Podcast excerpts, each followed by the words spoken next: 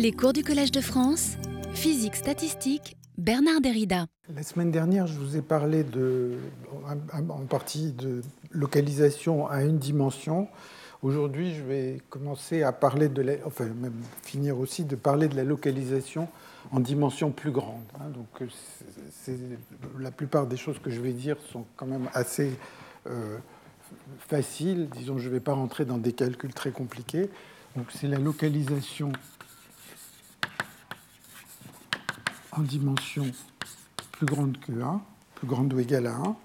Et donc, a priori, c'est le problème d'une particule dans un potentiel aléatoire. Donc, la, façon de formuler le problème, si on est dans le continu, c'est d'écrire une équation de Schrödinger que j'écris, moins h bar 2 sur 2m laplacien plus v de r tout multiplié par une fonction d'onde psi de r et de t égale i euh, h bar d psi sur dt. Donc là, on représente, hein, comme on l'apprend dans les tout premiers cours de, mécanique quantique, euh, une particule par sa fonction d'onde. C'est ça qui, va nous permettre de, dire des choses. Et donc, l'aspect aléatoire est dans ce potentiel. Alors, c'est beaucoup plus commode enfin c'est plus commode à certains points de vue, si vous voulez, de travailler avec le modèle de liaison forte. Dans le modèle de liaison forte, on imagine qu'on a un réseau régulier qui est censé euh, représenter les ions du réseau, et l'équation de Schrödinger devient somme sur j voisin de i de psi j plus vi psi i égale i euh, des psi sur dt. Bon, le i, là, c'est le i imaginaire. i, ça, réfère au site. Donc, quand on est passé de, cette formulation à celle-là, vous voyez qu'on a fait quelques simplifications. On a enlevé le moins h bar 2 sur 2m. Le Laplacien, on l'a remplacé par cette somme sur les voisins. On aurait pu euh, avoir un Laplacien discret, mais euh, euh, ça, rajouterait simplement une phase à la fonction d'onde, donc ça n'aurait pas beaucoup d'intérêt. Et puis, sinon, bah, c'est essentiellement le même problème. L'avantage, c'est qu'on a un certain nombre de sites finis, éventuellement, si on regarde un système fini. Donc ça, c'est l'équation de Schrödinger dont je vais essayer de parler, et même je vais parler d'un cas plus simple, qui est le cas indépendant du temps, c'est-à-dire somme sur j voisin de i de psi j plus vi psi égale e psi. Donc voilà cette équation de Schrödinger. Les questions qu'on se pose, c'est en particulier est-ce que le système est conducteur, isolant, etc. Hein, donc ça, ça, peut s'écrire aussi, hein, évidemment. Enfin, tout ça, c'est juste une dénotation. H psi égale E psi, où psi, c'est le vecteur formé par la fonction d'onde sur chacun des sites psi 1, psi n. Tout ça, c'est des, choses élémentaires de, physique quantique. Et donc, euh, ce qu'on voudrait savoir, c'est est-ce que les propriétés de ce système vont être typiques, c'est-à-dire si la taille du système devient très grande, eh est-ce qu'un échantillon ou un autre échantillon, hein, étant entendu que les VI sont des variables aléatoires, donc je fais une réalisation, j'ai un certain choix des VI, je fais une autre réalisation, un autre tirage des VI, et on voudrait savoir si les propriétés de ces deux échantillons vont être les mêmes ou pas. Donc la première quantité à laquelle on peut s'intéresser, c'est la densité d'état. En fait, c'est plutôt la densité d'état intégrée. Et donc, je vais essayer de vous montrer que la densité d'état est auto-moyennante. Auto-moyennage de la densité d'état. Ce qui veut dire que euh, quand la taille du système devient grande, eh pour presque tous les choix des VI, avec probabilité 1, on va avoir une certaine densité d'état. Alors pour le faire, euh, on considère un système qui est fini. Le Hamiltonien qui est là, enfin, qui est une espèce de matrice, une matrice n par n qui est symétrique. Donc il y a n sites et il y aura n valeurs propres, puisque la matrice est symétrique, n valeurs propres, E alpha de euh, cette équation. Ça, c'est une équation valeur propre. Et euh, la quantité qui va nous intéresser, c'est le nombre oméga n de E, qui est le nombre de valeurs propres de ces, E alpha, de E alpha, plus petit qu'une énergie E. Donc je me place une certaine énergie E, je compte combien de valeurs propres sont plus petites, et ce que je voudrais montrer, c'est que quand la taille devient très grande, eh cette quantité ou cette quantité divisée par le nombre de sites va être la même pour tous les échantillons. Alors, hein, que ça, ça, peut s'écrire comme somme sur tous les états propres. Hein, il, y a, un état propre, puisqu'il y a n sites, euh, et cet état θ de E moins E alpha. Combien il y a de valeurs propres plus petites qu'une énergie E que je me donne? Donc j'ai une énergie E qui m'intéresse, et puis mes états propres, ils vont être des points comme ça, qui sont tous réels, puisque la matrice est symétrique, et je veux compter combien il y en a. Bon, manifestement, si je change d'échantillon, peut-être qu'il y en aura un petit peu plus ou un petit peu moins, mais on va voir que quand le système devient très grand, eh bien, euh, le nombre de, d'état propre plus petit que E, divisé par le volume du système, va être auto-moyennant. Alors pour faire ça, il y a une façon, une petite remarque, qui est que si je change, donc hein, je m'intéresse essentiellement à cette équation indépendante du temps, et la petite remarque, c'est la chose suivante, qui est un petit calcul d'une ligne de théorie des perturbations, c'est que si euh, je change le potentiel en un seul point. Donc, imaginons que j'ai tous mes potentiels I, VI, et puis je change un tout petit peu sur un seul site le potentiel. Eh bien, ce calcul de perturbation me dit que les, niveaux d'énergie vont changer un petit peu, mais ils vont tous changer d'une manière simple. C'est que ça va être euh, psi I0 alpha au carré fois dVi0. Donc, quand je change un tout petit peu AVI, eh bien, tous les E alpha vont se diriger vers la droite. Bon, et puis la façon dont ils bougent, enfin, si je change, si j'augmente un tout petit peu VI au point I0, eh bien, tous les, tous les états d'énergie se déplacent un tout petit peu vers la droite. Bon, donc ça c'est une première chose. Et maintenant, je vais imaginer la chose suivante, c'est que je, je change toujours ce I0, ce VI0, le potentiel juste en un seul site. Donc là, c'est pour une certaine valeur de VI0, je vais avoir mes états propres.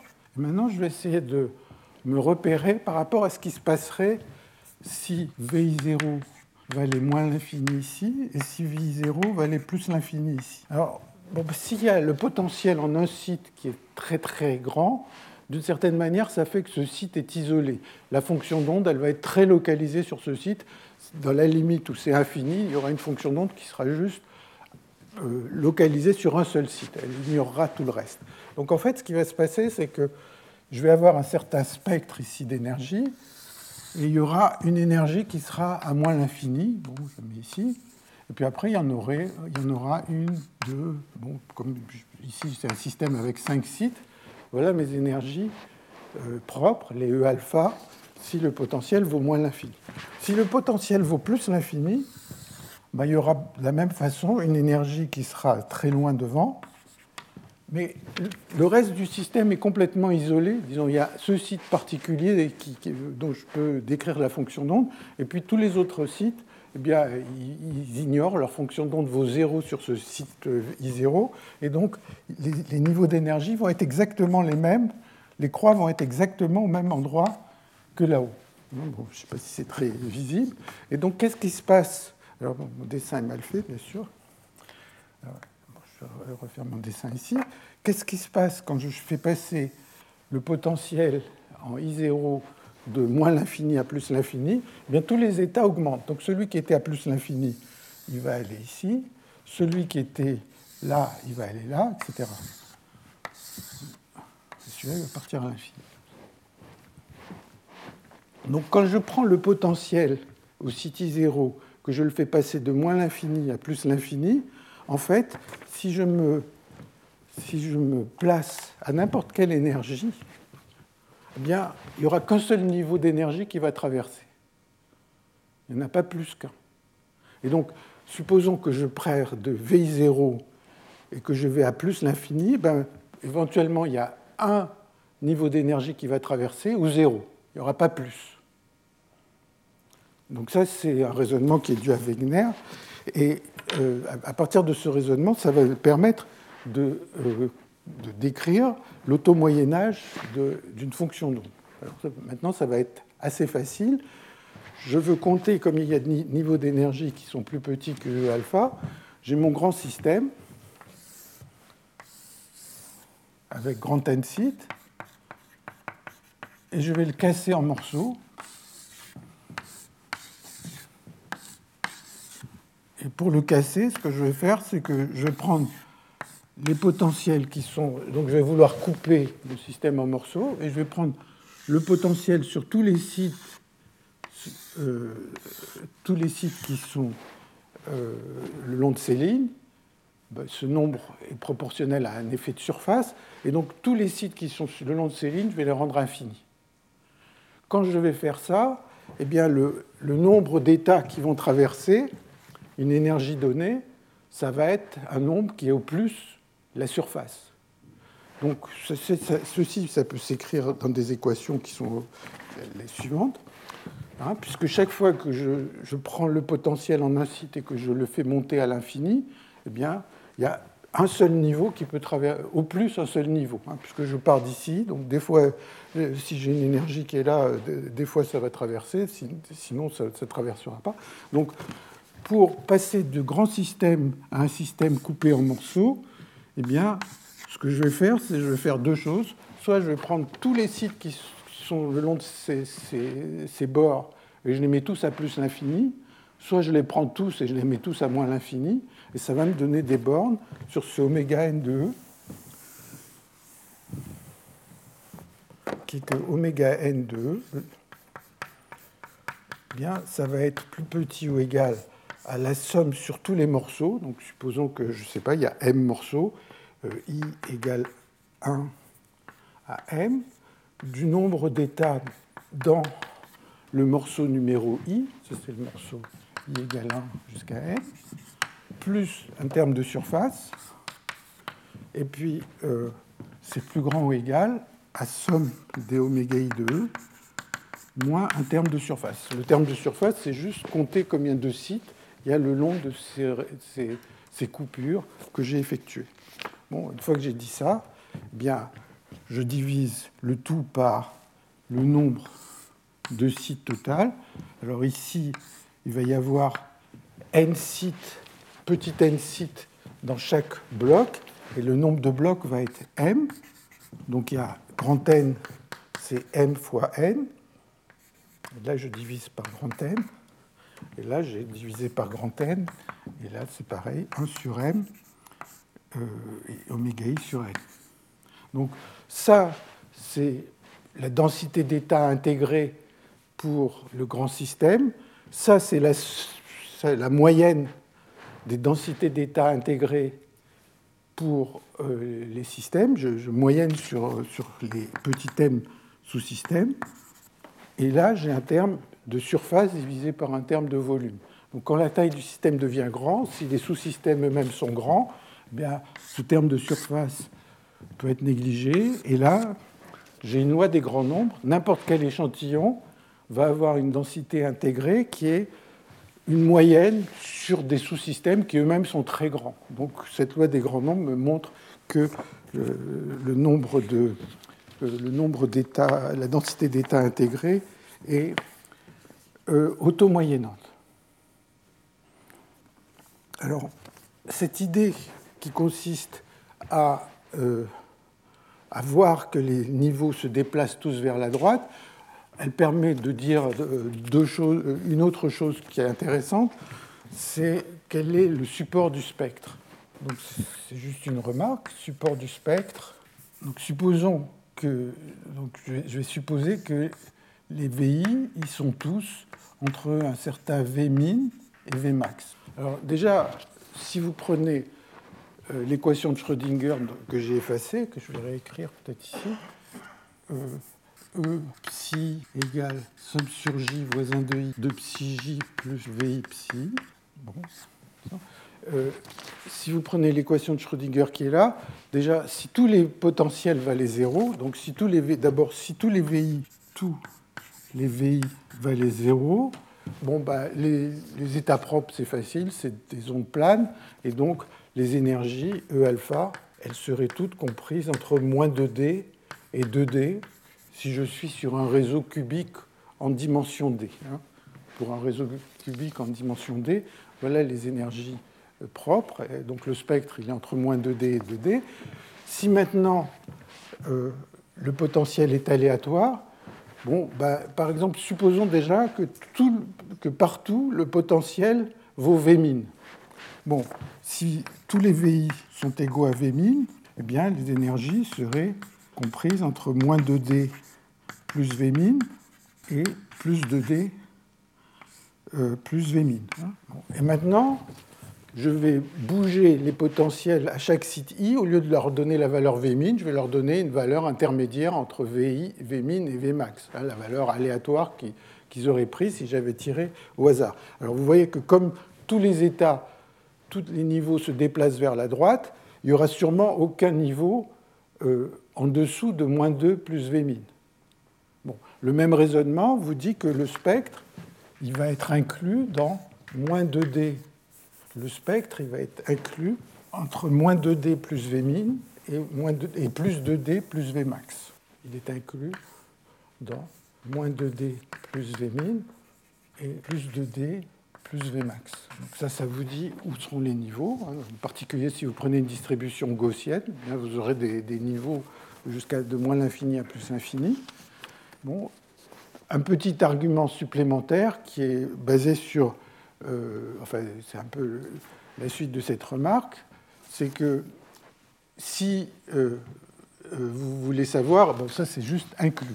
Mais en réalité, ce n'est pas inclus, c'est les, deux ensembles sont les mêmes. Alors, je ne sais pas s'ils sont ouverts ou fermés ici, mais à ce détail, je pense qu'ils sont plutôt ouverts. Mais à ce détail près, il y a ça, c'est vraiment les bornes, les vraies bornes du support. Et la raison pour, laquelle on peut s'en convaincre, bah, c'est toujours un peu la même chose. Supposons que les VI sont distribués de manière indépendante avec une certaine valeur V min, eh bien, il va y avoir sûrement une très grande région.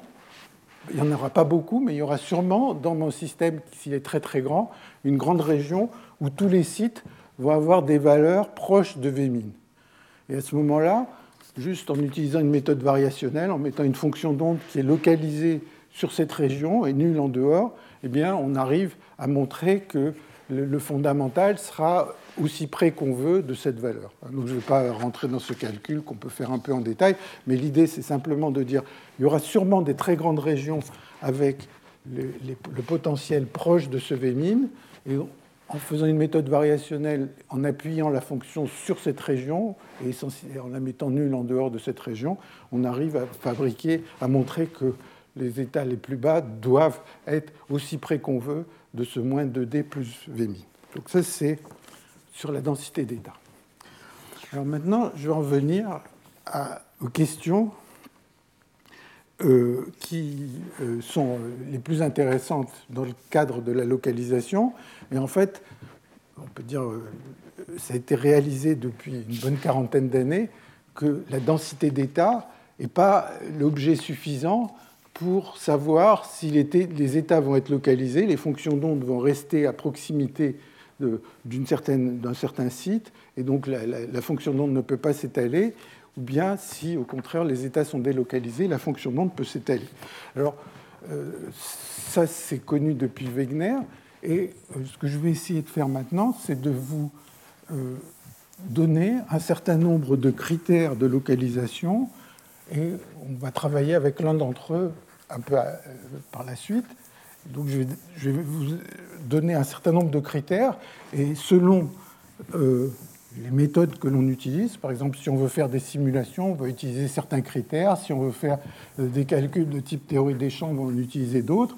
Et il y a aussi euh, euh, euh, des façons de montrer que ces critères euh, sont proches les uns des autres. En fait, euh, il y a certaines équivalences entre eux. Donc, ce que je vais aborder maintenant, c'est les critères de localisation.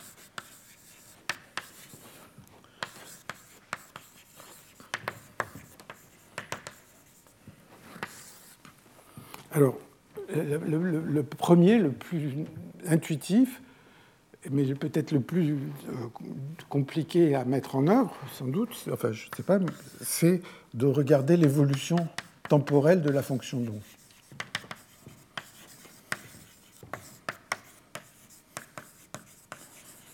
c'est-à-dire, par exemple, si on était dans le continu, de dire, voilà, j'ai une fonction d'onde psi r est 0 à l'instant initial qui décrit mon, système, et à l'instant t, elle va évoluer selon l'équation de Schrödinger que j'ai écrite tout à l'heure, eh bien, je, me pose des questions de est-ce que r carré dr, est-ce que ça, soit ça reste borné, borné, euh, soit c'est borné quand euh, t tend vers l'infini, soit ça diverge quand t tend vers plus l'infini. Alors si c'est borné, ben, ça veut dire que les états sont localisés, que la, fonction d'onde ne s'étale pas. Si ça tend vers l'infini, bon, ça veut dire qu'au moins une partie de la fonction d'onde s'étale, pas forcément toute la fonction d'onde.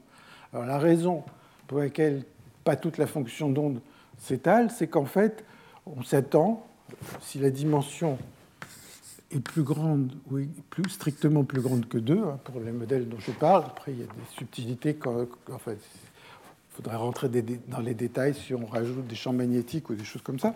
Mais si la dimension est plus grande que 2, on s'attend à, l'image suivante pour le modèle de liaison forte. Donc ici, il y aurait moins 2D plus V min. plus 2D plus Vmax. Donc ça, c'est le spectre. Il va y avoir une certaine densité d'états, qui, est le nombre d'états euh, dans, un petit intervalle DE. Donc il va y avoir une certaine densité d'états, comme ça. Et on s'attend à ce que euh, au centre, il y ait des, des états délocalisés. Délocalisés et au bord, ici, ce soit des états localisés.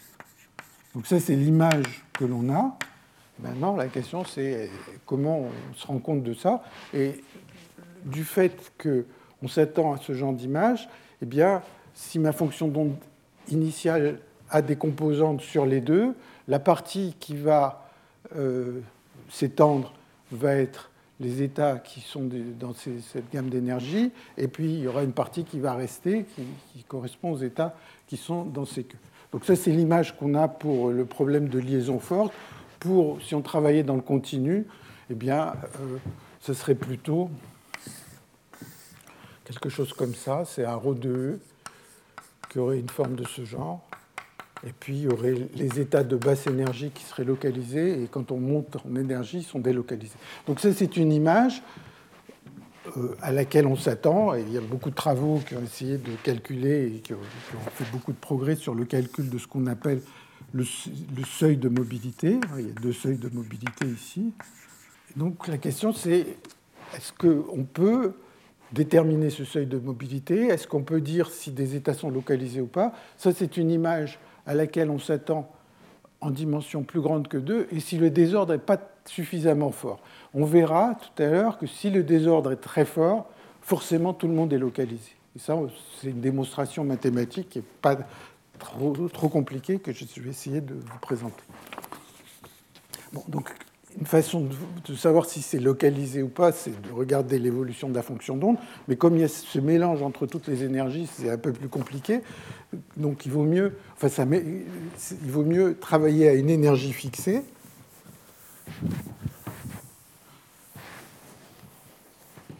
Donc le deuxième critère, c'est ce qu'on appelle le facteur de participation inverse. Facteur de participation inverse. Alors, je préfère toujours travailler avec cette version sur le réseau. Donc, essentiellement, ça c'est une équation valeur propre. Ici, c'est une matrice. Euh, euh, une matrice ceci, c'est un opérateur qui agit sur le vecteur psi. Et donc, j'ai des états propres. Il y en a n si j'ai n sites. Et donc, on peut, il va y avoir l'état propre E alpha avec la fonction d'onde associée psi alpha. Si le système est fini, euh, les, les, valeurs propres sont réelles, les psi sont, sont réels, etc. on, peut, prendre des, valeurs, des, modules si on préfère.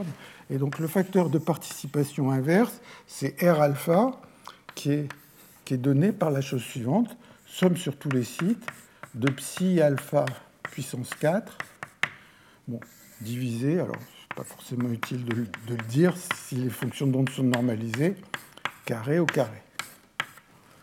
Hein, si la fonction d'onde est normalisée, ce qui est en bas est, égal à 1, ce n'est pas la peine de l'écrire. Et donc, ça, c'est pour un réseau fini. Et, maintenant, on peut se poser la question de ce qui se passe quand la taille du système devient très grande. Ben, soit ce, R alpha tend vers 0, quand n tend vers l'infini. Donc ça, c'est un état délocalisé. Soit le R alpha reste positif et, disons, ne s'annule pas dans la limite. Donc les états qui ne s'annulent pas dans la limite, je ne sais pas, plus grand qu'un certain nombre epsilon, eh bien, ça, c'est les états localisés.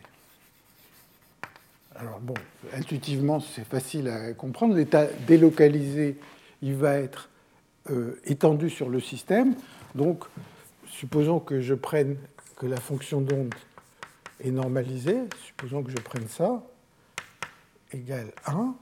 Bon, ben, supposons que l'onde soit complètement délocalisée sur tout l'espace, ben, le psi alpha au carré, il va valoir 1 sur le nombre de sites. Donc, 1, ça va valoir 1 sur le nombre de sites. Si je prends la puissance 4 que je euh, somme sur tous les i, bon, ben, la puissance 4, ça va être 1 sur n2. Je somme sur tous les i, ça va faire 1 sur n. Donc le numérateur, il vaudra 1 sur n, et le dénominateur, il vaudra 1. Donc si, la fonction d'onde est étalée sur tout l'espace, eh bien, on s'attend à ce que le R alpha tend vers 0. Au contraire, si la fonction d'onde est très concentrée sur quelques sites, bah, les psi alpha, sur ces sites, vont prendre des valeurs non nulles, ils vont être de l'ordre de, je sais pas, un demi, un quart ou quelque chose comme ça, et cette somme va être finie. Donc ça, c'est euh, le critère de localisation qui, euh, repose sur euh, l'idée du facteur de participation. Alors, donc ça, c'est parfois utilisé par les théoriciens. Troisième façon, qui est plus euh, d'ordre mathématique, c'est la nature du spectre.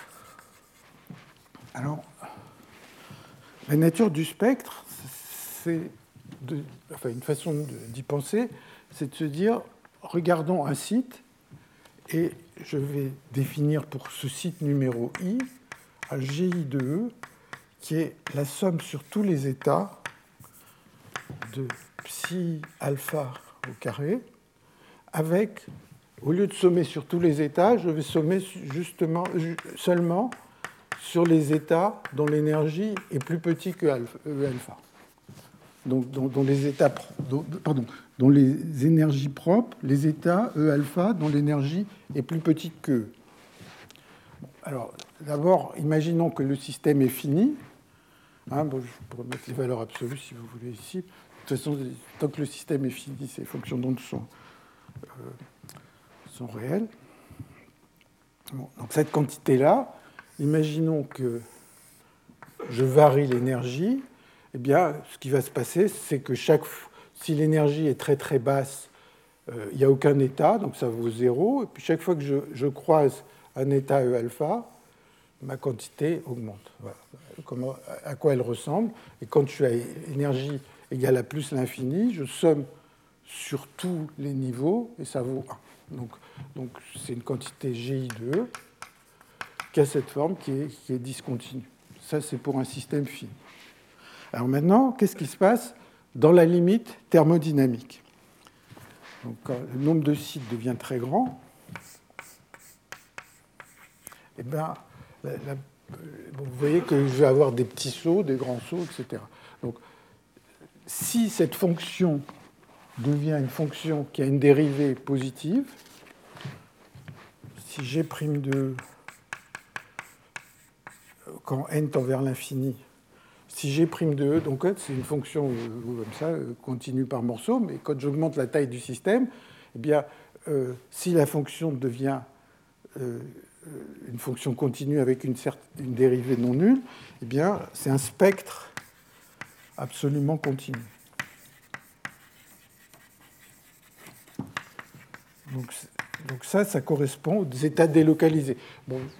Intuitivement, ça se voit assez, c'est-à-dire quand la taille du système devient de plus en plus grande, les psi deviennent de plus en plus petits, donc ils deviennent de plus en plus petits, et donc la fonction a tendance à, être une fonction gentille avec, euh, avec une dérivée.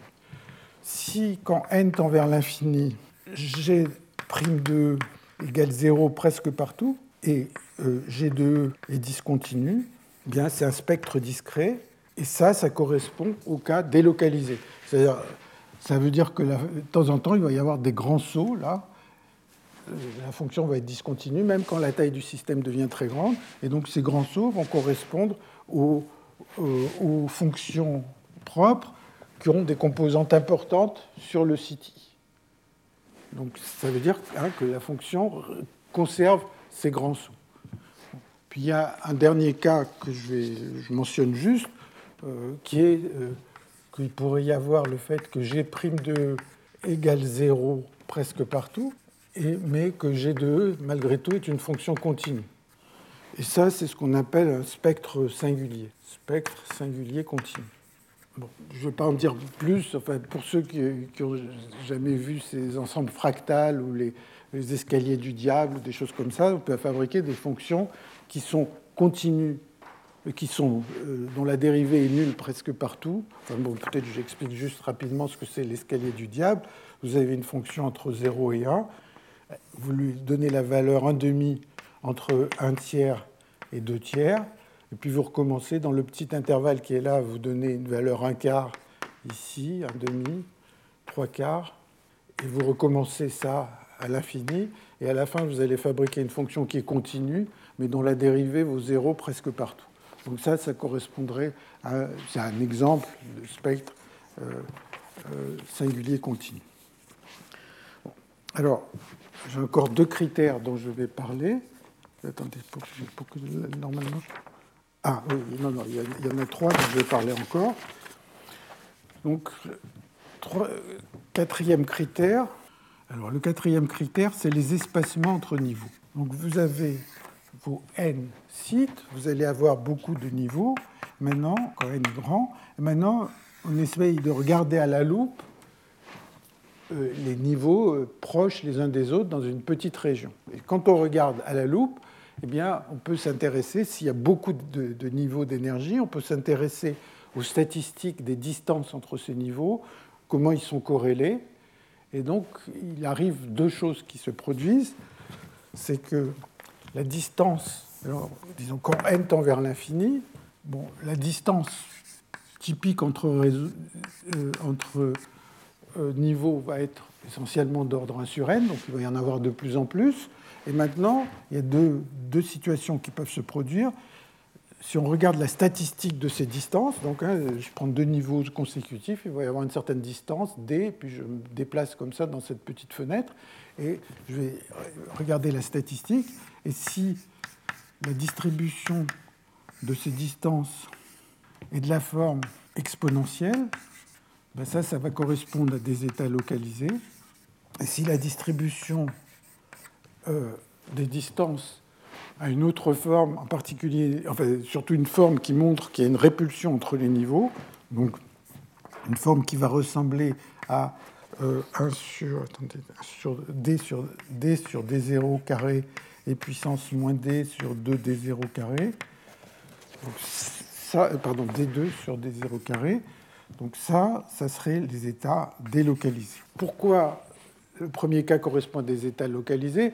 Mais essentiellement, quand le système est très très grand, en fait, ce qui se passe dans une région, euh, un endroit du, système et un, un, autre endroit, ça ne se voit pas du tout. Il n'y a aucun euh, les fonctions d'onde décroissent suffisamment vite pour faire que les deux régions s'ignorent totalement. Donc les, niveaux d'énergie d'une région éloignée et d'une région centrale, disons, n'ont rien à voir. Donc en fait, comme c'est décorrélé, ça correspond à un processus de Poisson. Et donc, euh, si je mettais des énergies euh, comme ça par un processus de Poisson, et comme les régions sont indépendantes les unes des autres, eh bien, ça va correspondre à une distribution qui est euh, exponentielle. Là, ça correspond à le, cas délocalisé. Eh bien, c'est quand des régions même éloignées se voient, et donc là, c'est juste la répulsion entre niveaux d'énergie, et cette répulsion, elle se voit ici à cause de ce facteur D. Donc ça, c'est une formule approximative qui qu'on rencontre en particulier dans, dans, la théorie des matrices aléatoires, où les fonctions d'onde sont elles-mêmes euh, délocalisées. Donc ça, c'est une façon de, voir que les états sont délocalisés. Et euh, je dirais, j'espère que j'aurai le temps de dire quelques mots tout à l'heure sur euh, les systèmes avec interaction, où ce critère permet aussi de voir si le système euh, est délocalisé ou pas, même en présence d'interaction.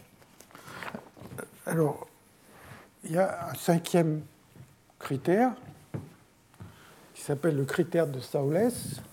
Donc, ce critère, eh bien, il, consiste, enfin, la façon dont il est formulé, c'est de se dire, je prends mon système et je vais changer euh, les effets de bord. C'est-à-dire, par exemple, modifier, euh, passer de conditions périodiques à conditions antipériodiques.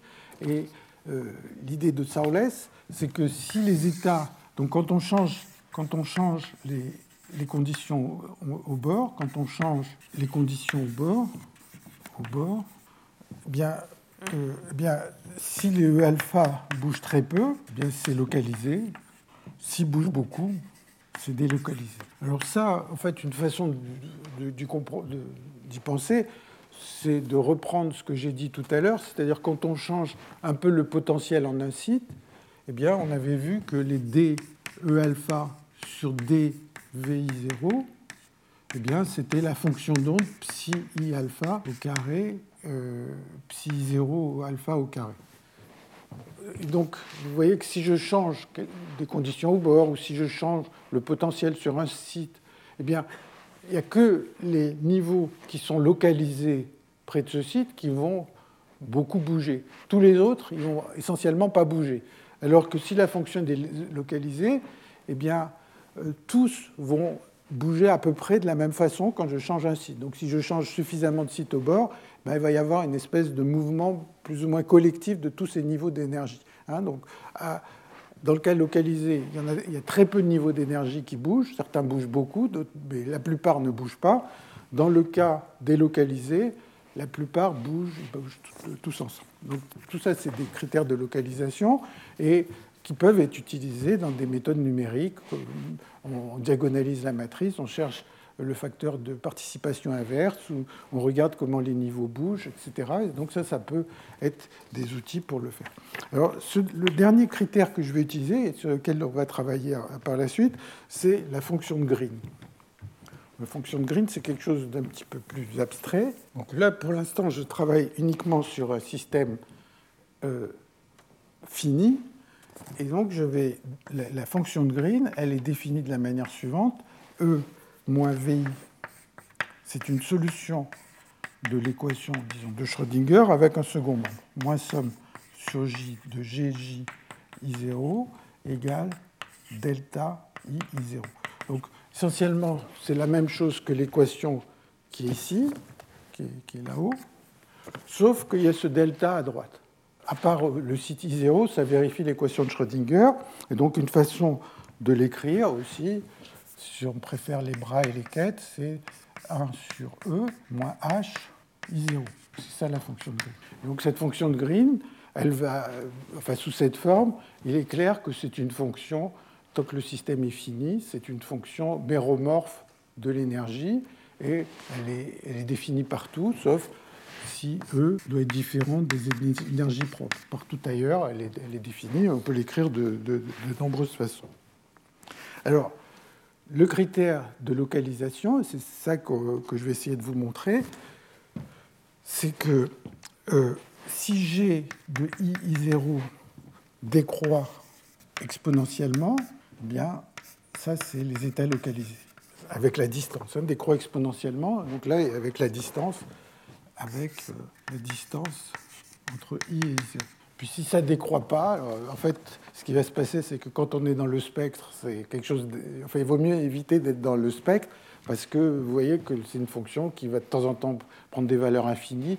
Plus la taille du système va devenir grande, plus, le, plus les E alpha vont, être denses. Et donc, euh, c'est une fonction qui est un peu. Il faut, la, manier avec euh, des pincettes quand on est pile sur le spectre. Mais enfin, bon si on arrive à montrer que ça décroît exponentiellement, ça montre que le système est délocalisé. Alors je vais essayer de vous convaincre de ça. J'ai mon système fini. imaginons que pour ce système fini, je connaisse la fonction de Green, GIJ, hein, GI0. Et maintenant, je vais. Donc, euh, normalement, il y a une grille avec tous mes sites, mais je ne les dessine pas. Et puis, maintenant, je vais, sur ce système fini, essayer de faire une expérience qui est la chose suivante. Je vais rajouter un fil ici qui arrive en un site I0, et puis je vais mettre un fil qui part d'un site I1.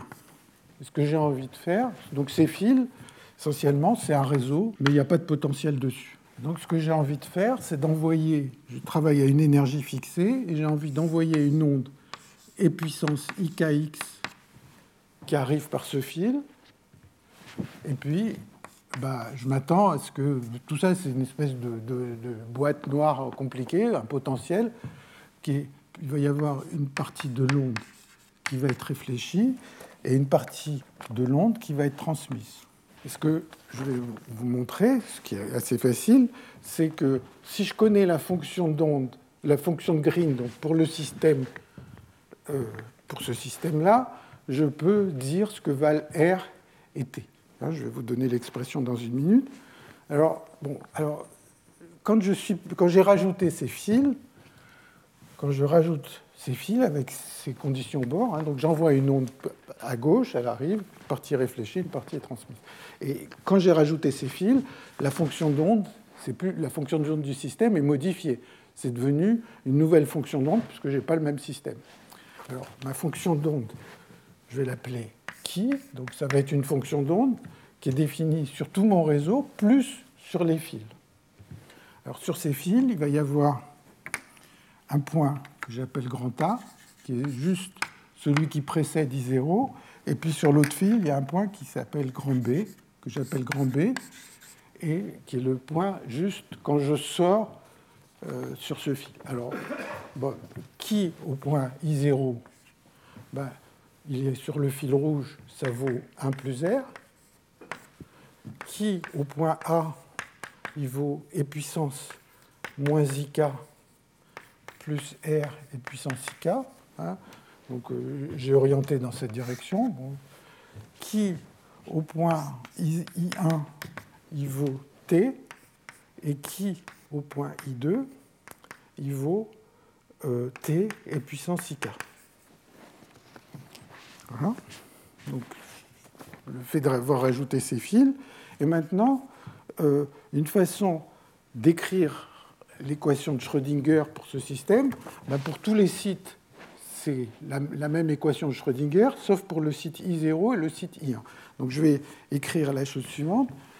E moins VI fois qui moins somme sur J de V euh, somme sur les voisins, eh bien ceci, ça vaut, normalement, s'il n'y avait pas les fils, ça vaudrait 0, mais maintenant qu'il y a les fils, eh bien ça vaut un delta II1 t et puissance ik, donc ça c'est la partie verte, si vous voulez, plus delta i i0 facteur de e puissance moins ik plus r et puissance ik.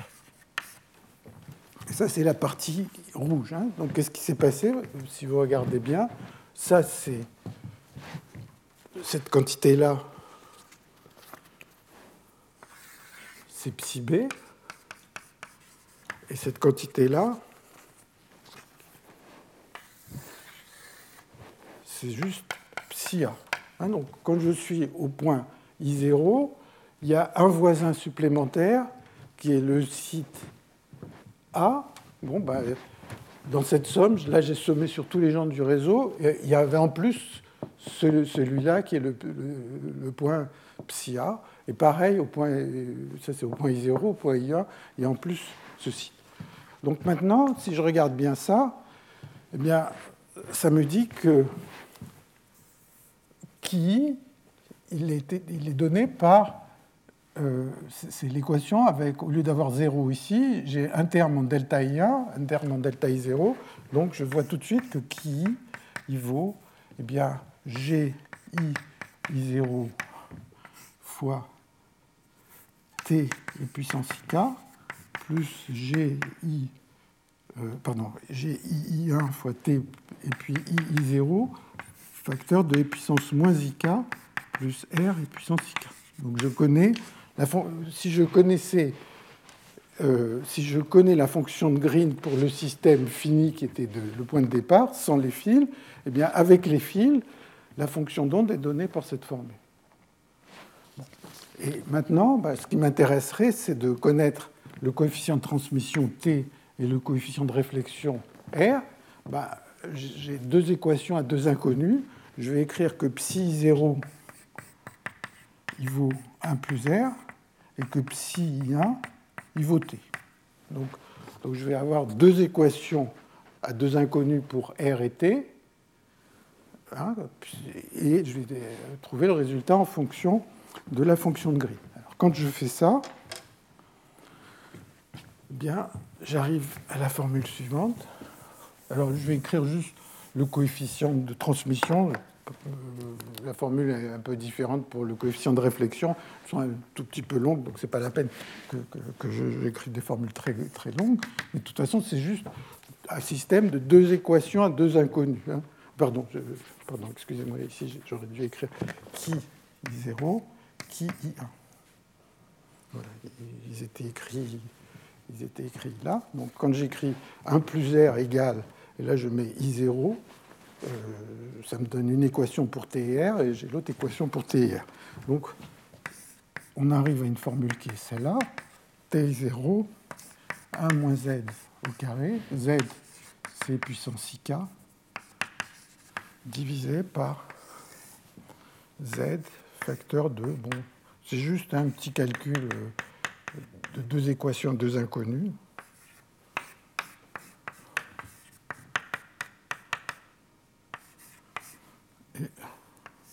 Moins GI0 au carré fois Z2.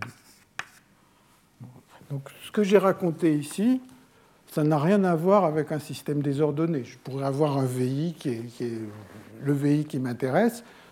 Tout ça, c'est purement euh, la mécanique quantique assez élémentaire qui me conduit à ça. Si vous calculez le R, je ne vais pas écrire la formule, d'ailleurs je ne l'ai pas noté ici, mais je l'ai fait chez moi, c'est une bonne vérification vous trouvez que ça vérifie bien ce à quoi vous attendez, c'est que R carré plus T carré vaut 1. Donc, cette relation, elle est vraie pour n'importe quel système. Vous voyez que la fonction de Green égale I1 sur E moins H I0. cette fonction de Green, elle va euh, raisonner quand on va passer par les énergies propres. Elle va devenir infinie. En haut, ça va devenir infini, mais en bas aussi. Donc, il faut faire attention quand on passe par ces énergies propres. Bon, mais la chose importante, quand même, c'est de réaliser que les GI0 sont là. Et donc, si le GI0 décroît suffisamment vite, eh bien, le coefficient de transmission va être petit. Donc, si ça décroît exponentiellement, ça veut dire que si j'envoie une particule par le fil rouge, eh bien, rien ne va ressortir de l'autre côté. Alors là, j'ai juste un seul fil qui part. On peut mettre des fils qui partent dans tous les sens si, on, on, en a envie. Une autre remarque que je fais rapidement, c'est la chose suivante. C'est que ici, j'ai discuté le cas des fonctions de Green pour un réseau fini si vous commencez à travailler sur un réseau infini, eh bien, euh, les fonctions de Green vont dépendre de la façon dont vous prenez les conditions au bord, euh, la limite des conditions au bord. Par exemple, dans tout ce que j'ai raconté ici, les fonctions de Green sont des nombres réels. Si vous posez la question toute bête de prendre ce système unidimensionnel mais infini, il faut dire quelles sont les conditions au bord qui euh, que, vous considérez. vous pouvez dire voilà, je veux que ma fonction d'onde asymptotiquement elle vaille et puissance ikx, que, les, que par exemple si je rajoutais mon fil rouge, si je rajoutais mon fil rouge, ici, 1 et puissance ikx plus r et puissance moins ikx, si je voulais que les particules puissent sortir des deux côtés, eh bien, la fonction de Green, je l'ai écrite, enfin, bon, je l'écris ici quand le potentiel vaut 0, c'est G 0x qui vaut i et puissance ikx sur 2 sinus k. Donc, si vous prenez des systèmes infinis, vous pouvez tomber sur des fonctions de Green qui sont complexes. Et il y a toute une façon de voir les critères de localisation comme ayant à voir avec le fait que la fonction de Green garde une partie complexe. Ça, ça correspond à des états délocalisés et n'en garde pas quand il y a des états localisés. Donc je, mentionne ça très rapidement, mais euh, si vous travaillez sur un système infini, les fonctions de Green ne sont pas forcément réelles, comme je l'ai expliqué. alors maintenant, je vais en arriver à essayer de vous démontrer un, résultat qui est dû à Eisenman et Molchanov, qui date de 93, qui va montrer que si euh, le désordre est assez fort, les états sont forcément localisés. Et donc, c'est un, calcul euh, euh, assez simple, en fait, mais qui montre un certain nombre de. Enfin, qui, arrive à surmonter un certain nombre de difficultés qu'on va voir quand, on essaye de, montrer que les états sont localisés. Alors, la première chose, enfin, il y, a deux, trois ingrédients qui sont chacun faciles, que je vais essayer de, présenter. Alors, le premier ingrédient, c'est de se dire, supposons qu'on a un système pur. Et euh, donc, ça veut dire, je prends tous les VI égaux à zéro, il n'y a, pas de désordre. Et maintenant, ce qu'on va montrer facilement, c'est que si, donc, si E n'appartient pas à la bande, sur le réseau cubique c'est 2dd, alors le GI0 décroît exponentiellement avec la distance. Je mets ici une valeur absolue si vous voulez. Donc la fonction de Green, quand on est en dehors de la bande, elle décroît exponentiellement. Alors ça, pour le voir, j'explique un peu comment le voir, parce que finalement ça va être crucial dans le cas désordonné. Ce qu'on va faire dans une minute ou dans quelques minutes, c'est de voir que le cas désordonné, quand on le moyenne, il va ressembler à un système pur, mais il faut faire cette moyenne en faisant attention. Donc, quand j'ai mon système pur, ma fonction de Green, elle vérifie ceci, somme de J voisin de I, de J, J, I0 plus delta I0. Ça, c'est l'équation satisfaite par la fonction de Green. Et maintenant, il y a une façon de représenter euh, cette fonction de Green, il y a une façon de l'écrire, si l'énergie n'est pas dans, le spectre, qui va être la chose suivante, c'est que GI I0, c'est une formule exacte qui est somme sur n égale 0 à l'infini, de 1 sur E n plus 1, et là, je vais oméga n de I0, de I à I0. Et ça, c'est le nombre de chemins de n pas sur le réseau, le nombre de chemins de n pas sur le réseau qui vont de i à i0. Donc j'ai mes deux points, puis je regarde toutes les marches qui vont de i à i0, des marches qui peuvent, qui peuvent être euh, très longues, qui peuvent se recouper un grand nombre de fois, etc. Et ça, c'est solution de cette équation. Alors ça, c'est assez facile à voir, hein, je, vais le dire en deux mots. Si vous regardez le nombre de marches de n pas qui vont de i vers i0, eh bien, c'est égal euh, au nombre de marches c'est égal à la somme sur les voisins de i de, du nombre de marches de n-1 pas qui vont de j à i0. Hein, vous faites le premier pas, et puis après, vous avez des marches un peu plus courtes, qui vont de i à i0. Bon, si vous prenez euh, cette équation, vous multipliez par 1 sur e puissance n plus 1 que vous sommez sur n, bien bon, vous faites un tout petit peu attention à ce qui se passe lors du premier pas ou pour les marches de zéro pas, eh bien vous montrez cette, formule. Dis pas plus. Donc ça, c'est une représentation de fonction de Green.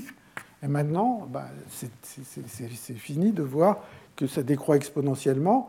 Pourquoi? Parce que le nombre de marches qui vont de i à i0, il est sûrement plus petit, il est sûrement plus petit que 2d à la puissance n. Hein, oméga n de i vers i0, c'est sûrement plus petit que 2d à la puissance n, puisque ça, c'est toutes les marches, ça, c'est toutes les marches euh, qui partent de, i et euh, de n pas. Et je ne veux que celles qui vont à i0, donc il y en a moins. Donc ça, c'est ce qui se passe. Et la somme ici, elle commence pas à 0, elle commence au... Le n, c'est la distance minimale, les marches les plus courtes qui vont de i à i0. Et donc ceci, forcément, ça va être plus petit ou égal à une constante fois e, euh, pardon, 2d sur E à la puissance, la distance entre I et I. Donc la fonction de Green, quand on est en dehors du spectre, elle décroît exponentiellement. C'est un fait. Alors, cette représentation, là, je dis, là, là c'est euh, la, chose qui rend ces problèmes très difficiles, c'est que dans le cas des ordonnées, eh vous pouvez aussi euh, essayer d'écrire les choses sous cette forme. Et dans le cas des ordonnées, le GI 0 il va s'écrire comme somme sur tous les chemins qui vont de I à I0. Donc les, chemins, euh, euh, il va y avoir beaucoup. Je trace tous les chemins qui sont sur mon réseau qui vont de I à I0. Mais chaque chemin, il va récupérer un E moins VI. Donc, il va y avoir, là, si j'essaye de résoudre E moins VI égale delta I0 euh, fois G. GI 0 égale somme sur J voisin de I de GJ 0 plus delta I 0. Donc, je résous ça d'une manière perturbative. C'est-à-dire, je prends ce E moins VI, je le mets en bas, là. Il y a le premier terme, et je considère ça comme petit, et je tourne la manivelle. Et donc vous allez comme ça fabriquer une somme sur tous les chemins du produit le long de ce chemin. Donc euh, W de K, c'est le kème point le long du chemin, de 1 sur E moins le potentiel au point W de K. Bon, et si vous voulez, le problème, c'est que quand je change mon énergie, je vais avoir tous ces petits dénominateurs les marches, elles vont repasser un grand nombre de fois, surtout en dimension 1 et 2, elles repassent un, nombre infini de fois euh, quand les marches sont très longues par les mêmes sites. Donc je vais avoir des énormes dénominateurs, qui vont, des petits dénominateurs qui vont faire que cette série, euh, elle est incontrôlable. Et donc ça, c'est euh, la, la difficulté que les gens ont dans ces problèmes de localisation, c'est d'avoir ces petits dénominateurs qui sont vraiment la difficulté majeure. Alors, ce que je viens de dire, c'est que ça, ça ne marche pas, euh, vu tel que, pour les raisons que j'ai expliquées. Il y a une troisième remarque utile, donc à part le fait que le G décroît exponentiellement dans le système pur, le, deuxième ingrédient très important, sur lequel c'est ce que je vais raconter, en fait, ce que je vais raconter qui décrit cet article de euh, Eisenman et Mochanov, c'est que le GI0, c'est de la forme B plus C. C'est-à-dire que les B et le C, ils dépendent de tous les autres potentiels, tous les autres potentiels VJ. Mais ils ne dépendent pas de VI. Donc la dépendance de la fonction de Green dans un des potentiels, c'est une fonction assez simple qui est juste 1 sur B plus C fois VI. Il n'y a pas d'autre VI ailleurs. Pour s'en rendre compte, eh c'est très facile. Hein. Si vous prenez euh, cette équation-là, c'est une équation matricielle. Quand vous inversez une matrice, il y a un seul élément dans ce déterminant où il y a VI. Un seul.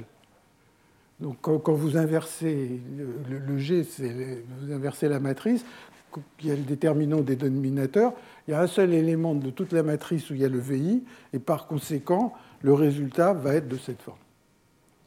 Hein, donc ça ne dépend que de, VI qu'à travers cette formule. J'en arrive à la preuve de et Molchanov, qui date de 93. Et en fait, la preuve des états localisés en fort désordre, elle date, elle est plus ancienne, mais c'était des méthodes plus sophistiquées qui étaient euh, euh, qui sont dues à Fröhlich et Spencer, qui datent de 83. Mais euh, la preuve d'Eisenman et Molchanov est suffisamment simple pour qu'on puisse l'exposer sans trop de difficulté ici. Donc on part de l'équation E moins VI GI0 plus somme sur J, bon, pardon, égale, égale somme sur J, GJI0 plus delta I0. L'idée, c'est qu'il y a ces petits dénominateurs. Donc, si je moyenne cette chose-là sur les VI, je suis embêté parce qu'il y a un moment où ça va s'annuler. Et l'idée, c'est de se dire ah oui, mais supposons que j'ai une distribution continue des VI, et que au lieu de prendre de moyenner G, je vais essayer de moyenner une puissance de G plus petite que 1. Donc je prends. ça, c'est une méthode qui est souvent utilisée dans les systèmes désordonnés. Peut-être que j'en reparlerai à d'autres occasions. C'est de me dire, voilà, supposons que je prenne un nu qui est compris entre 0 et 1 et que je moyenne. Je suis intéressé à moyenner cette quantité-là, puissance nu, que je veux moyenner cette quantité-là. Alors, bon, bah, donc je prends la puissance nu à droite, et puis, euh, je, moyenne. Ça, c'est plus petit ou égal, parce que le nu est compris entre 0 et 1. Somme sur j voisin de i euh, de gji0 puissance nu plus delta i0. la seule chose que j'ai perdue, c'est en prenant la puissance nu, euh, ben, j'ai utilisé le fait que quand j'ai des nombres euh, x1 plus x2 puissance nu, c'est plus petit ou égal à x1 puissance nu plus x2 puissance nu, quand je mets des valeurs absolues. Donc, là, j'ai une somme de termes, ben, j'ai remplacé tout ça par la puissance nu. donc ça, c'est le premier point. Mais ça ressemble beaucoup à ce qui se passe dans le système pur, sauf qu'ici, euh, je n'ai pas la même quantité que là. Et donc, l'idée de, de et d'Eisenman, c'est de dire regardons un seul site.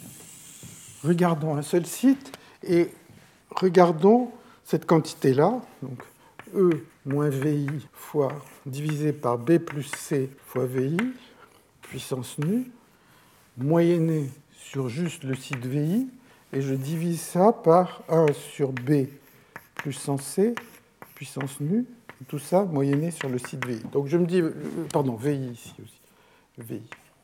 Donc euh, c'est un problème on oublie complètement le, problème de départ. On a juste un site VI et on s'intéresse à cette fonction de ces VI. Les B et les C, je ne dis pas ce que je dis pas ce qu'ils sont. Dans le contexte précédent, ils dépendaient de tous les autres VJ, mais pour l'instant, je m'intéresse juste à moyenner sur le site le potentiel du site VI. Alors si je fais ça, eh bien, ça c'est un nombre, quand je moyenne, c'est un nombre que j'appelle A, qui dépend de B. Une fois que j'ai moyenné par rapport à VI, il dépend de B, de C et de E. Normalement, c'est juste une intégrale que j'ai à faire. C'est un nombre qui dépend de ça.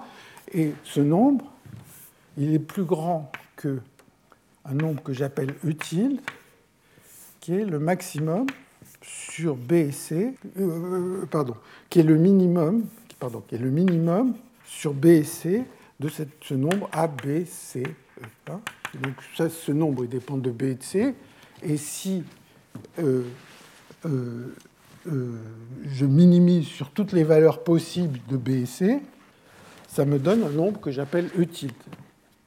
Bon, alors, ce qui me dit que cette quantité divisée par celle-là, elle est plus grande que E tilde. Ce qui me dit que E, ce qui est en haut, maintenant, ce qui est en haut, c'est ça. Ce qui est en bas, c'est la fonction de Green elle-même. Donc ceci est plus grand ou égal à E tilde fois G I, 0 puissance nu. Et donc ce à quoi j'arrive, c'est que E tilde fois la fonction euh, la fonction de Green à la puissance nue, c'est plus petit que, que cette chose. Et ça, si vous voulez, c'est exactement. Bon, S'il n'y avait pas des signes inégalités, des inégalités, eh bien, ça serait la fonction de Green du système pur. C'est E égale la somme sur les voisins plus delta. Donc, ce qui se passe, c'est que si le E tilde est suffisamment grand, si E tilde est plus grand que que, que 2D. Bon, enfin, de toute façon, il est positif celui-là. S'il est plus grand que 2D, eh ben, je sais que la fonction de Green va décroître exponentiellement et donc euh, les états seront, seront localisés. Hein. et donc là, c'est juste, il suffit de regarder un site et vous voyez que si le potentiel est très. S'il y a beaucoup de désordre, les VI vont être très grands. Les VI vont être très grands. En haut, je vais avoir des quantités d'ordre 1 sur C. Et en bas, je vais avoir euh, quelque chose qui est tout petit. Donc quelque chose d'ordre 1 divisé par quelque chose de tout petit sera très grand. Donc plus le désordre est fort, plus le utile est grand. Donc ça, c'est le raisonnement de Molchanov et Eisenman. Alors je ne vais pas en dire plus que ça. C'est leur preuve, qui, à mon avis, est, très jolie. Et pour terminer aujourd'hui, dans les minutes qui me restent, je vais dire quelques, quelques mots sur euh, euh, un sujet qui fait couler beaucoup d'encre depuis quelques années, qui est la localisation pour le système à N-core. Donc, ça s'appelle MBL, Many Body Localization. Alors, en fait, euh, c'est un sujet très vaste où il se passe beaucoup de, choses pour lesquelles je ne suis pas du tout spécialiste, mais la question qui se pose, c'est supposons que maintenant je n'ai pas une particule, mais j'ai n particules et que ces particules interagissent. Alors, on peut se demander, bon, est-ce que les interactions vont changer les choses? Est-ce que le système va rester un conducteur ou un isolant alors qu'on a vu des problèmes à une particule? Alors, il y, a, deux aspects qui, enfin, moins parmi les les articles que j'ai regardés, il y a deux aspects qui ont l'air euh, d'émerger. Peut-être qu'il y en a d'autres que j'ignore. L'aspect qui est donc de savoir est-ce que c'est un isolant ou un conducteur quand j'ai des interactions. Essentiellement, ce qu'on a vu là, c'est que quand les états étaient localisés, le courant passe pas, sinon il passe quand c'est délocalisé. Donc les interactions, est-ce qu'elles vont pouvoir conserver par exemple le fait que le système est isolant? Et le deuxième aspect qui relève de, ces questions, c'est ce qu'on appelle la thermalisation. Donc je vais commencer par dire quelques mots euh, sur euh, le premier aspect. Et le premier aspect, eh bien, il y a un article important qui n'est pas d'une très facile à lire, mais c'est surtout qui, contient beaucoup de calculs, qui est dû à ces gens-là. Basco, Allener, Altschuler. Donc, c'est des calculs compliqués, mais l'idée, je trouve, est assez simple. L'idée, la chose suivante, c'est que vous avez un système à n-core, donc vous avez une fonction d'onde qui va dépendre des positions de toutes les particules, euh, de toutes les particules, de ces n particules, mais en fait, il ramène ça à un problème.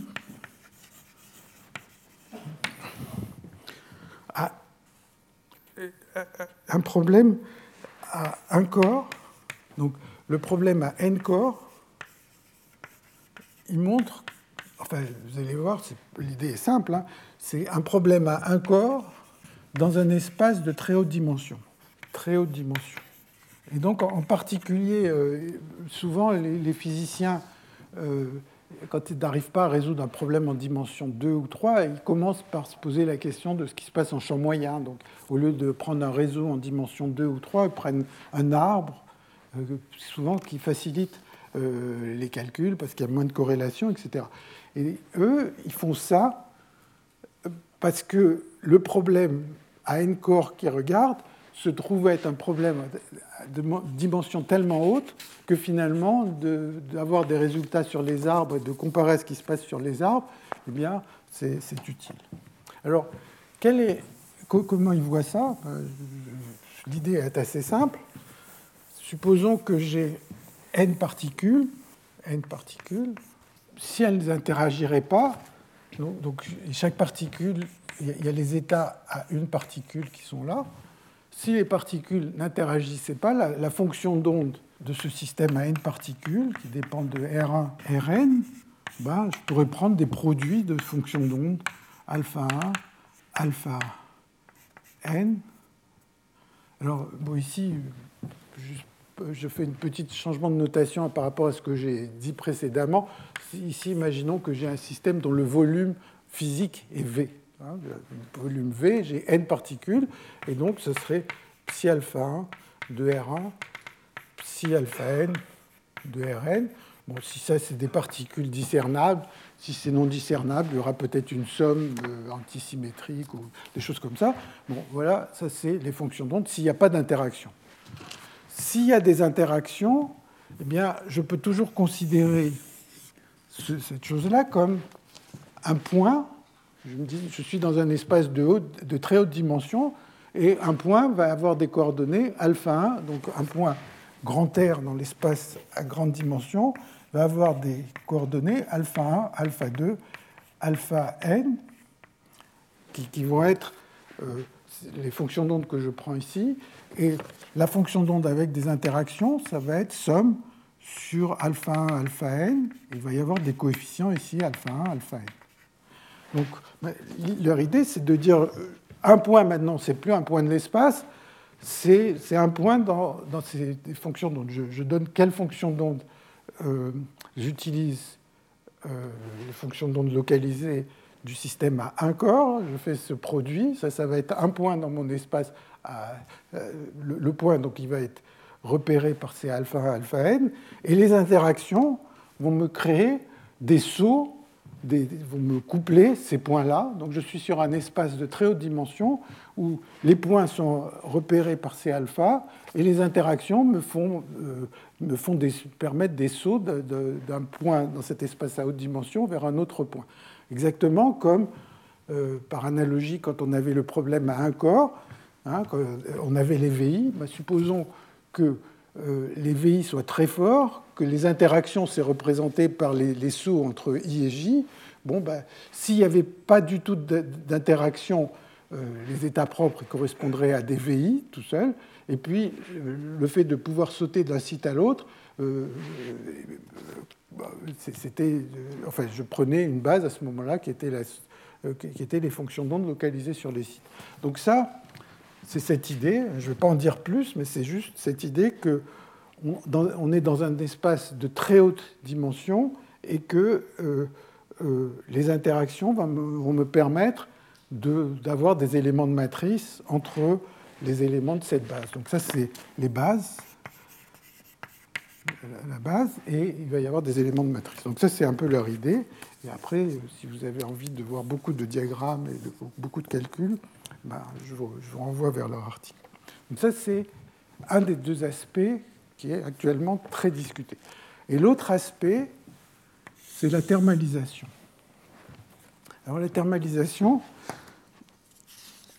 euh, c'est une question en fait profonde de, physique statistique qui se pose pour les systèmes classiques comme pour les systèmes quantiques. Alors, je vais essayer d'en dire quelques mots. Et là aussi, c'est un sujet qui est énormément discuté ces, derniers temps. La thermalisation, c'est la question de est-ce que si j'ai un système isolé, c'est toujours le cas le plus simple en physique, euh, un système isolé, parce que s'il n'est pas isolé, il faut prendre en compte les interactions avec le reste du monde, etc. Et donc ça, rend les choses plus compliquées. Mais euh, la question qu'on se pose, c'est est-ce qu'il se thermalise? Un exemple euh, en physique, supposez que j'ai une boîte, problème classique, j'ai des particules dans cette boîte, ça évolue selon les lois de la mécanique avec euh, euh, l'énergie cinétique, l'énergie potentielle entre ces particules. Il est complètement isolé. Est-ce que, au bout du compte, ce que je vais voir, c'est que les particules sont bien réparties?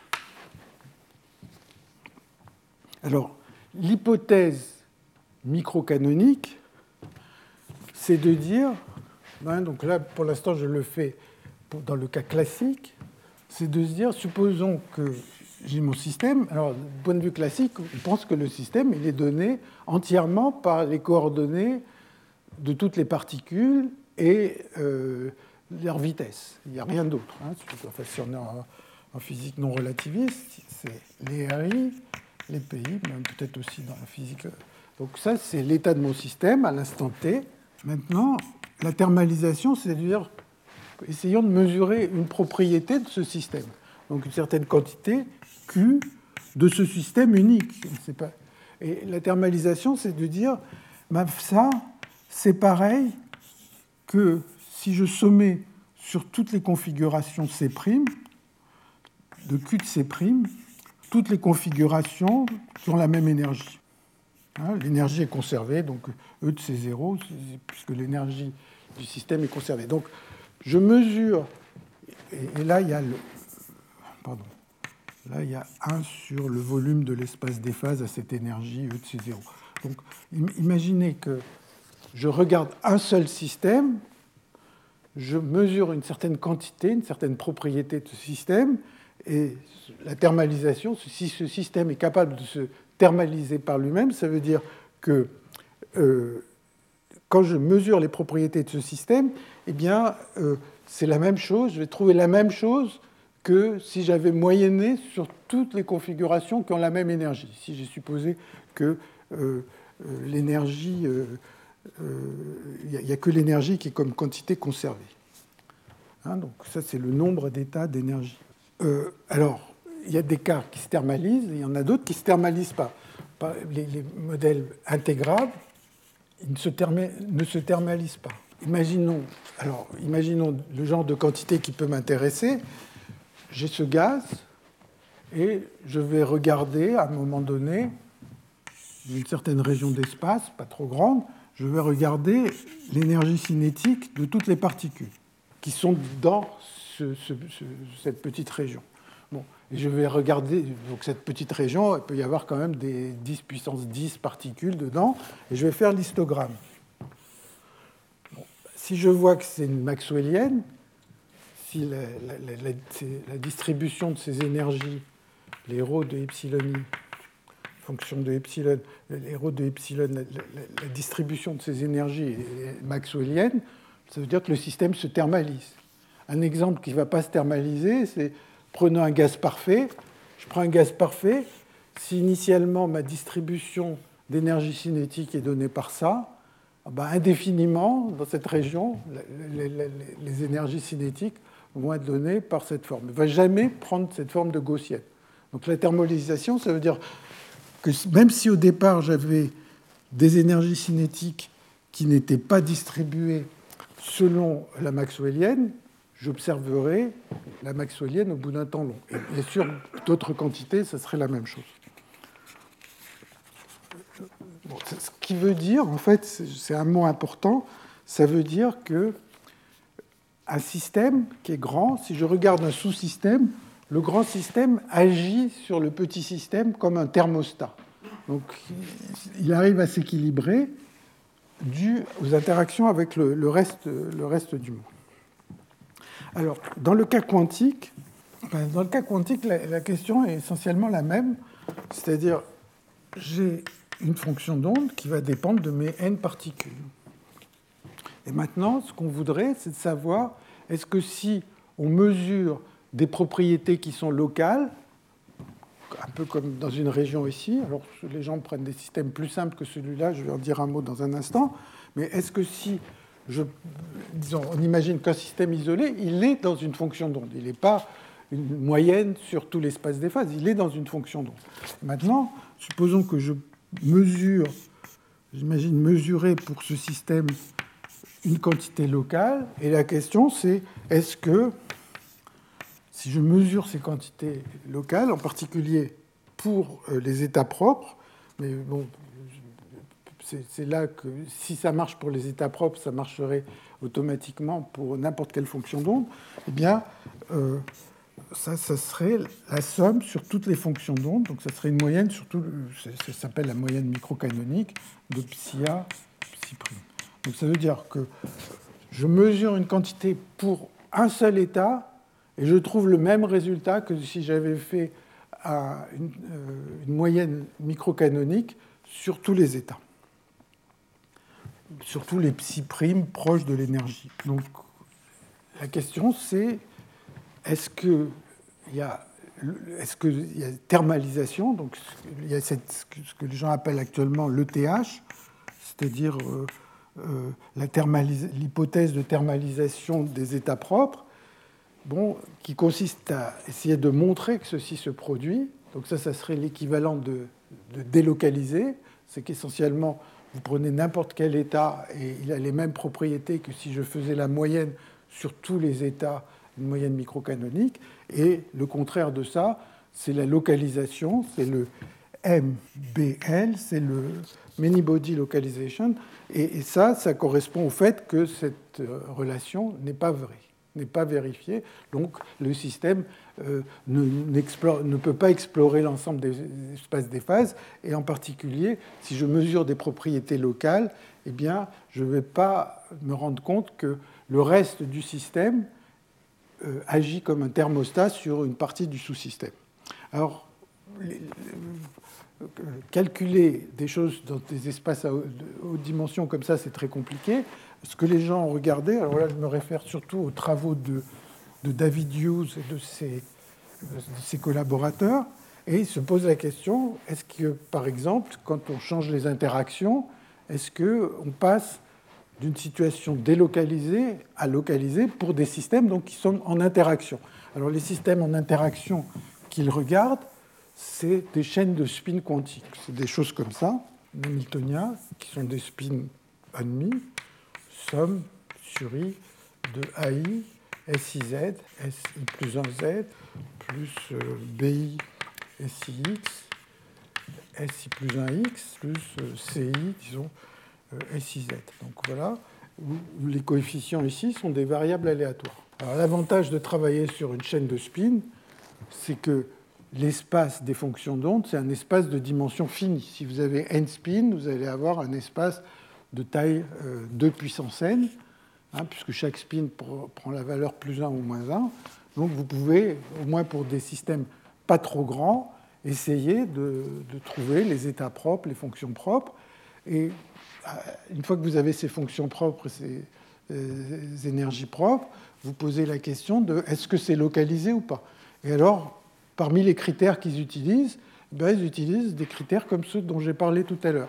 C'est-à-dire, ils diagonalisent cet Hamiltonien, ils vont trouver des E alpha, et maintenant, ils vont regarder les, euh, statistiques de distance entre les niveaux. Donc, si vous avez 20 spins, vous allez avoir un million d'énergie propre, et vous regardez les distances entre les niveaux successifs.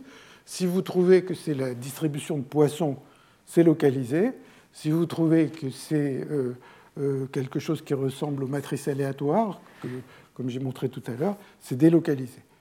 Un autre critère qu'ils utilisent, c'est de se dire, prenons euh, un spin ou quelques spins, une petite région, mais imaginons un spin, et maintenant je vais prendre, j'ai des états alpha, alpha plus 1, alpha plus 2, etc. Donc ça c'est mes états propres, et se dire, je vais regarder le maximum sur tous les i de SI, disons Z, dans l'état psi alpha, psi alpha, moins euh, psi alpha plus 1, SIZ, psi alpha plus 1.